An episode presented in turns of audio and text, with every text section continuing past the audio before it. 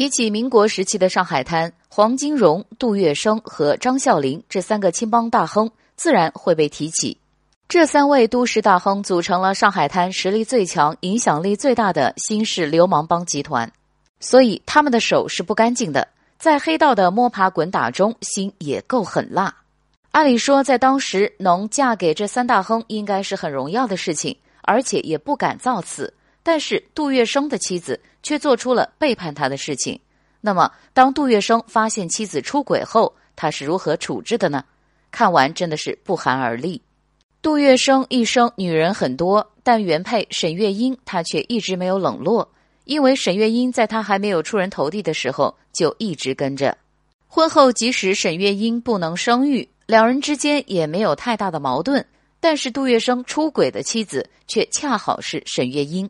到底发生什么事情改变了他们的关系呢？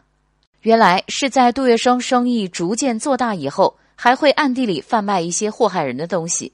沈月英整日跟着，不小心就染上瘾。都知道做这行的一般都不去沾手，杜月笙也一样，知道这是会要人命的。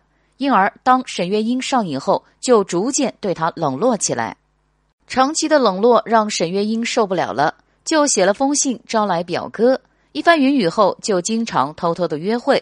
当时杜月笙已经是上海滩雄霸一方的人，妻子这点事自然有人发现。他一气之下找来平时服侍沈月英的仆人和司机，找到约会地点，捉奸在床。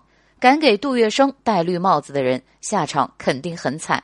沈月英的表哥被砍了四肢，直接埋了；仆人被卖到了妓院，司机也被处置了。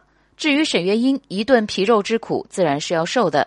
杜月笙还关了他十年之久，杜绝与外界的一切联系。单这十年的孤独，其实就够他受的了。